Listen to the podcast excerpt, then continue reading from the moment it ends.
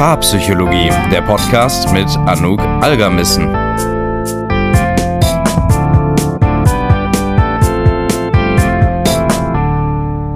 Herzlich willkommen zu einer neuen Paarpsychologie-Folge.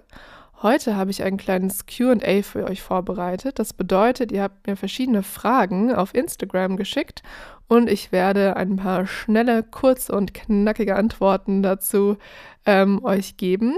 Wir sprechen unter anderem über Themen wie Kommunikation, Ehrlichkeit, Vertrauen, fehlende Lust und Ex-Partnerin.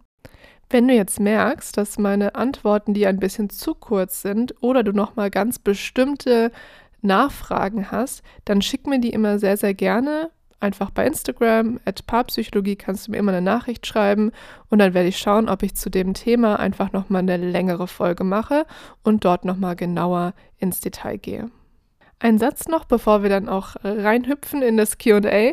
Wenn dir die Folge gefällt, dann lass mir noch super, super gerne eine 5-Sterne-Bewertung da. Das hilft einfach enorm, diesen Podcast mehr Menschen zugänglich zu machen und es zeigt mir auch einfach, dass du den Inhalt so gut findest. Wenn du Feedback hast, auch das, schick mir wie gesagt immer gerne eine Nachricht und ich bin mehr als happy, das dann auch bei mir einzuarbeiten, denn dieser Podcast soll ja auf deine Bedürfnisse auch zugeschnitten sein und ich möchte ja dafür sorgen, dass du die Antworten auf deine Fragen bekommst. Alles klar, fangen wir an mit der ersten Frage. Eine der ersten Fragen, die ich erhalten habe, war folgende. Was mache ich, wenn mein Partner sich nicht traut, Dinge anzusprechen? Ich gehe mal ganz stark davon aus, dass mit Dinge wichtige Problematiken, Gefühle ähm, etc. gemeint sind, die halt manchmal ein bisschen schwieriger sind zu kommunizieren. Und als ich die Frage gelesen habe, muss ich direkt an ein Paar von mir denken. Wir nennen sie heute hier mal Sebastian und Ellie. Die waren nämlich in der Therapie bei mir. Und äh, bei ihr war das so, dass sie äh, Probleme immer beim Sprechen geklärt hat. Das heißt, wenn Ellie etwas auf der Seele hatte, dann ähm, hat sie sich zu ihrem Freund gewandt und gesagt, du können wir mal da gerade drüber quatschen und hat während des Gesprächs sozusagen die Dinge bearbeitet, hat also sehr, sehr viel angesprochen, für ihren Partner vielleicht manchmal ein bisschen zu viel, ähm, und das sozusagen im Sprechen bearbeitet. Bei Sebastian sah das ein bisschen unterschiedlich aus. Bei dem war das nämlich so, dass er erstmal seine Probleme mit sich selbst ausgemacht hat. Denn er hat das so gelernt, hm, dass er für sich erstmal die Dinge selber sortiert hat, ähm, selber damit klargekommen ist. Und wenn er dann noch ein Problem hatte oder etwas, das er nicht selber lösen konnte, dann wäre er auf seine Partnerin, auf seine Freundin zugegangen, aber eigentlich nicht vorher. Und Ellie fand das jetzt sehr komisch, denn sie hatte irgendwie das Gefühl, ähm, dass sie nicht so wirklich einen Kontakt zu ihm hatte, dass sie sich gefragt hat, hey, was geht eigentlich in dir vor? Da muss es doch Dinge geben, ähm, die du ansprechen möchtest oder die dir wichtig sind, die irgendwie, ähm, ja, die in dir vorgehen. Und ich kriege immer nur so das fertige Produkt irgendwie präsentiert. Wenn du dann alles fertig ausgearbeitet hast für dich selbst, dann kriege ich irgendwie gesagt, wir machen das so und so, aber da muss doch irgendwie noch mehr dabei sein. Was sind denn deine Ängste? Was sind denn deine Sorgen? All diese Sachen. Und im Laufe der Therapie kam dann tatsächlich auch raus, ähm, dass bei Sebastian, klar, man kann seine Sachen irgendwie mit sich selbst ausmachen. Es gab aber auch noch einen anderen wichtigen Aspekt. Und zwar hatte er tatsächlich ähm, relativ große Ängste Probleme, negative Emotionen, was auch immer anzusprechen, weil er befürchtet hat, dass seine Frau, seine Freundin darauf negativ reagiert. Also er hat sich quasi vorgestellt, wenn ich jetzt erzähle, dass es mir mit was nicht gut geht, ja, dann zieht sie das doch total runter. Und ich weiß doch, dass sie ähm, auch total viel Stress irgendwie gerade hat oder ihre eigenen Probleme. Da muss ich sie ja nicht auch noch mit meinem ganzen Kram irgendwie belasten. Außerdem ist da die Stimmung schlecht und dann habe ich irgendwie dieses Thema so breit getreten. Das muss irgendwie auch nicht sein. Ist ja schlimm genug, dass ich das mit mir irgendwie rumtrage. Muss man sich ja jetzt auch nicht irgendwie komplett drin wälzen. Also warum soll ich das tun? Was wir gemacht haben im Laufe der Therapie, ist es, wirklich mal herauszuarbeiten, eben was sind denn diese Hürden und Ängste, die jetzt bei diesem speziellen Paar ähm, ein Teil der Kommunikation sozusagen blockiert hat. Und dann haben wir versucht zu verstehen, woher das kommt. Bei ihm war das tatsächlich so, dass er ähm, in einer Familie gelebt hat oder groß geworden ist, wo sein Bruder immer das Problemkind war. Seine Eltern waren sehr, sehr beschäftigt mit seinem Bruder und da war nicht so wirklich Platz irgendwie, dass er hätte sagen können, komm, ich möchte mal hier über meinen eigenen Kram reden. Viele kennen das vielleicht ähm, oder haben das selber erlebt. Es war zum Beispiel auch in einer Familie, ähm, wo er schnell dann mal auch in sein Zimmer geschickt wurde, wenn irgendwie dann doch Wut da war oder Tränen da waren und hat einfach relativ schnell gemerkt, okay, ich muss die Sachen halt mit mir selber ausmachen. Und mittlerweile ist ihm das halt einfach so zu eigen geworden, dass es auch gar nicht mehr problematisch für ihn ist, sondern dass er sich das halt auch, also als ich mit Sebastian geredet habe, für ihn war das eigentlich auch eine Stärke, zu sagen, hey, ich mache die Dinge halt einfach mit mir selber aus, ich bin da relativ unkompliziert ähm, und es ist ja auch in vielen Situationen eine Stärke. Es ist nur dann ein Problem, wenn es dazu führt, dass dein Partner, deine Partnerin das Gefühl hat, dass da irgendwas fehlt oder dass halt wichtige Kommunikation nicht stattfindet. Und dann haben wir eben genau über dieses Kosten-Nutzen-Verhältnis gesprochen. Also dass er gar nicht so sehr die Kosten auf dem Schirm hatte. Was bedeutet das denn, wenn ich immer nur alles mit mir selber ausmache?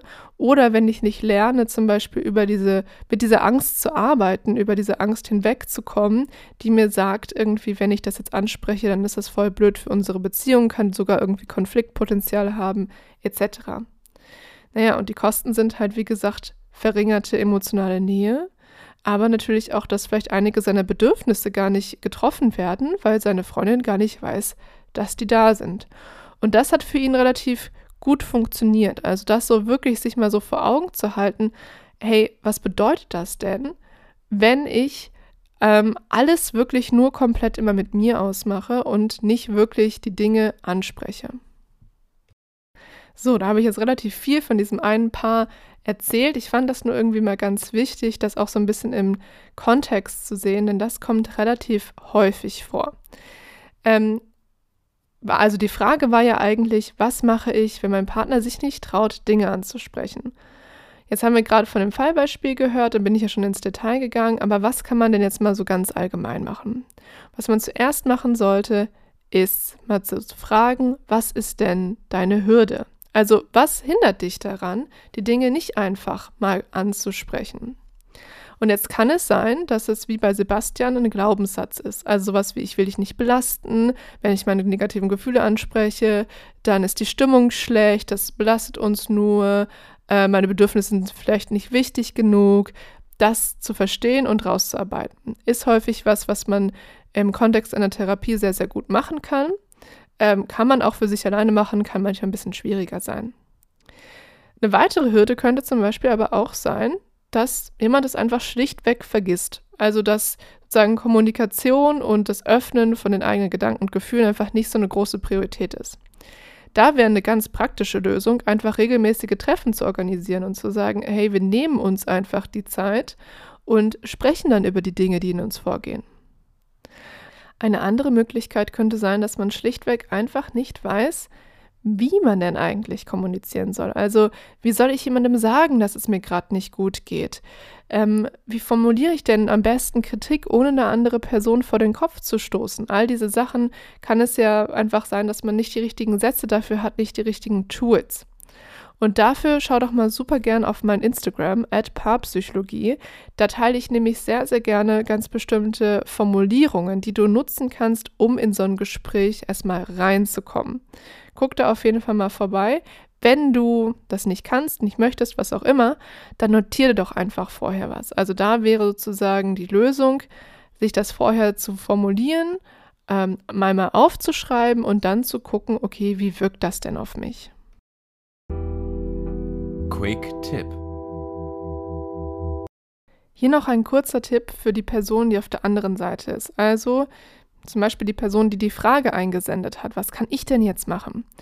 Und naja, was du machen kannst, ist auf jeden Fall ansprechen. Also versuchen mit deinem Partner, deiner Partnerin diese Hürden irgendwie dir anzugucken, welches davon könnte es sein.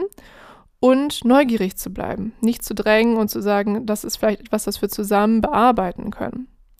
Hier ist so ein kleiner Beispielsatz, wie du so ein Gespräch anfangen könntest. Hey, kann es sein, dass es dir manchmal schwer fällt, Dinge anzusprechen? Ich habe nämlich manchmal das Gefühl, du möchtest was sagen oder da brodelt was in dir, aber du machst es einfach nicht. Und mir ist Kommunikation halt total wichtig und ich würde mich freuen, wenn wir uns mal da zusammensetzen können, drüber sprechen können. Vielleicht gibt es ja irgendwas, was das irgendwie blockiert und ich würde gerne dir helfen, ähm, dass das leichter für dich wird, beziehungsweise leichter für uns wird, über diese Sachen, die mir wichtig sind, die in der Beziehung wichtig sind, auch mal zu sprechen. Bei der zweiten Frage, die ich bekommen habe, geht es um Ehrlichkeit, beziehungsweise die Frage ist, sollte ich meine Gedanken immer mit meinem Partner teilen? Die kurze Antwort ist nein. Warum nicht? Weil wir müssen nicht komplett transparent sein, um offen zu sein und eine gute Beziehung zu führen. Also wir müssen nicht gläsern sein. Ich kann mir aber gut vorstellen, dass die Person, die diese Frage eingesendet hat, ähm, vielleicht folgenden Background hatte. Und zwar, man weiß ja, wie wichtig Kommunikation und Ehrlichkeit sind. Und das proklamiere ich ja auch immer wieder und sage, hey, ihr müsst über die Dinge sprechen und das braucht eine ganz bestimmte Offenheit.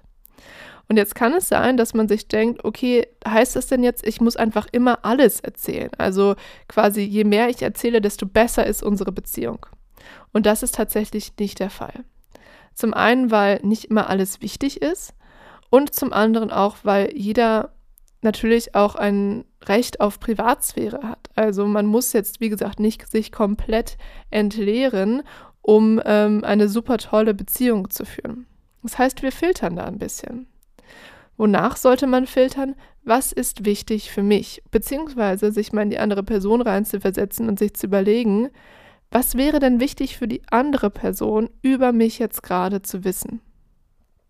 Das können Themen sein wie Probleme, die mich belasten, die dazu führen, dass ich vielleicht ein bisschen ungeduldiger bin gerade.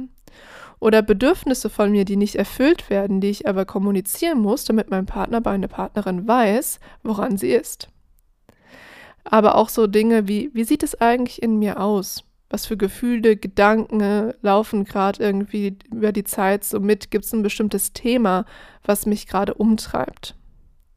Oder vielleicht sind es auch Dinge, womit es mir gerade einfach nicht gut geht. Oder auf der anderen Seite Sachen, die mich gerade total bereichern, von denen ich möchte, dass mein Gegenüber das weiß. Das sind alles Themen, die sehr, sehr wichtig sind. Auch wieder da, ich muss nicht 100% davon kommunizieren, aber halt die, die Punkte, wo man sagen würde, ja, das musst du wissen, um mich als Menschen zu verstehen, um gerade meine aktuelle Situation gut verstehen zu können. Das bedeutet im Endeffekt, hier ist eine Balance wichtig. Eine Balance zwischen offener Kommunikation und eben auch mal die Klappe halten zu können. also im Sinne von, was ist wirklich wichtig, was ich äh, kommunizieren möchte und was kann ich auch mal für mich behalten, beziehungsweise ist halt einfach nicht so wahnsinnig wichtig. Machen wir weiter mit der nächsten Frage. Und die lautet, wie kann ich mit meinem Partner über meinen Ex sprechen? Auch da wieder die Kurzantwort ist offen, offen und ehrlich darüber sprechen, aber im Hinterkopf behalten, dass das für viele Menschen ein recht unangenehmes Thema ist. Jetzt wird es dann zum Problem, dieses Gespräch, wenn zum Beispiel der Ex, die Ex ein Tabu ist. Und dann würde ich sagen, stimmt da was nicht. Also wenn du jetzt das Gefühl hast, ich kann gar nicht über meinen Ex-Freund sprechen, über meine Ex-Freundin, weil das ist dann total schlimm immer, dann ist das auf jeden Fall eine Situation, über die man nochmal sprechen sollte, weil natürlich kein Thema sollte in der Beziehung einfach komplett tabu sein oder einen komplett unter Druck setzen. Das bedeutet natürlich nicht, dass man ähm, sagt, okay, ich spreche jetzt einfach so über diese Person, ohne vielleicht im Hinterkopf zu behalten, dass wenn man jetzt über diesen Menschen total schwärmt und äh, ganz, ganz viel Tolles berichtet, dass das vielleicht Gefühle verletzen kann und vielleicht auch in manchen Situationen die falsche Botschaft sendet. Das heißt, auch da ist die Balance wieder super wichtig und sich einfach zu fragen, hey, wie würde ich mich fühlen, wenn mein Partner, meine Partnerin jetzt so über den Ex, die Ex spricht und ähm, dann demnach handeln. Oder man führt mal ein offenes Gespräch darüber, wie wollen wir das behandeln bei uns in der Beziehung? Ist es okay, wenn ich dir mal sage, oh ja, da war ich letzten Sommer äh, mit meiner Ex-Freundin im Urlaub, das war total schön? Äh, oder ist das auch schon zu viel? Was wollen wir da als Team, was wollen wir da als Paar machen? Wie gesagt, man sollte nicht lügen müssen. Das finde ich nochmal ganz wichtig zu erwähnen. Ähm, und es sollte eben nicht sich anfühlen wie etwas, das ähm, ja, dazu führen kann, dass ein riesengroßer Streit irgendwie jedes Mal eskaliert, dann sollte man vielleicht nochmal über die Strategien nachdenken, die man zusammen als Paar hat, wenn es um problematische oder schwierige Themen geht. Die nächste Frage kriege ich sehr häufig gestellt und sie ist sehr schwer zu beantworten. Und die Frage ist, wie kann man Vertrauen aufbauen? Das ist ein super wichtiges und ein super komplexes Thema. Also die Leute, die bei mir in die Paartherapie kommen und da ist zum Beispiel eine Affäre passiert oder ein anderer Vertrauensbruch, das sind auch wirklich die härtesten Fälle oder einige der härtesten Fälle, weil Vertrauen eben so schwer wieder aufzubauen ist. Das bedeutet nicht, dass es unmöglich ist, auf keinen Fall. Das ist durchaus möglich, aber es braucht halt einiges. Es braucht Offenheit, es braucht Verantwortung, es braucht Kommunikation und es braucht auch positive Erfahrungen. Also wenn Vertrauen zerbrochen ist oder noch gar nicht da ist, müssen wir erstmal über die Zeit hinweg wieder so viele positive kleine Erfahrungen gemacht haben, dass sich das sozusagen aufsummiert und dann in dieses große Gefühl des Vertrauens übergeht. Das sind solche Situationen wie Teile ich eine Erfahrung mit dir? Mache ich mich verletzlich? Zeige ich, dass du mir wichtig bist, dass ich mitfühlend bin, dass ich an dich denke, dass ich ähm, dir deinen Rücken stärke, dass ich aufmerksam zuhöre, dass ich äh, so handle, als wärst du eine Priorität für mich? All diese Sachen, das sind ja manchmal wirklich Mikromomente und können in ganz, ganz kleinen Situationen, kann sich so nach und nach dieses Vertrauensgefühl aufbauen.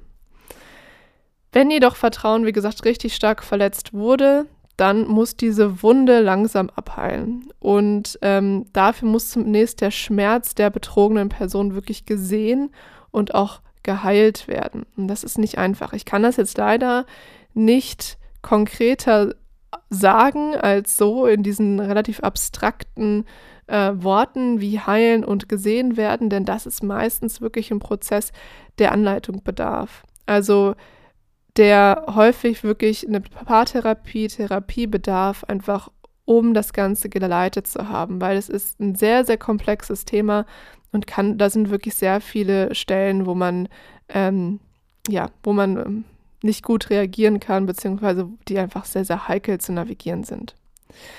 Denn danach muss nämlich auch sowas passieren, dass die Person, die den Vertrauensmissbrauch begangen hat, muss wirklich zeigen, dass sie sich verändern möchte. Und nicht nur sagen, dass sie sich verändern möchte, sondern es müssen wirklich auch konkrete Verhaltensseiten gezeigt werden.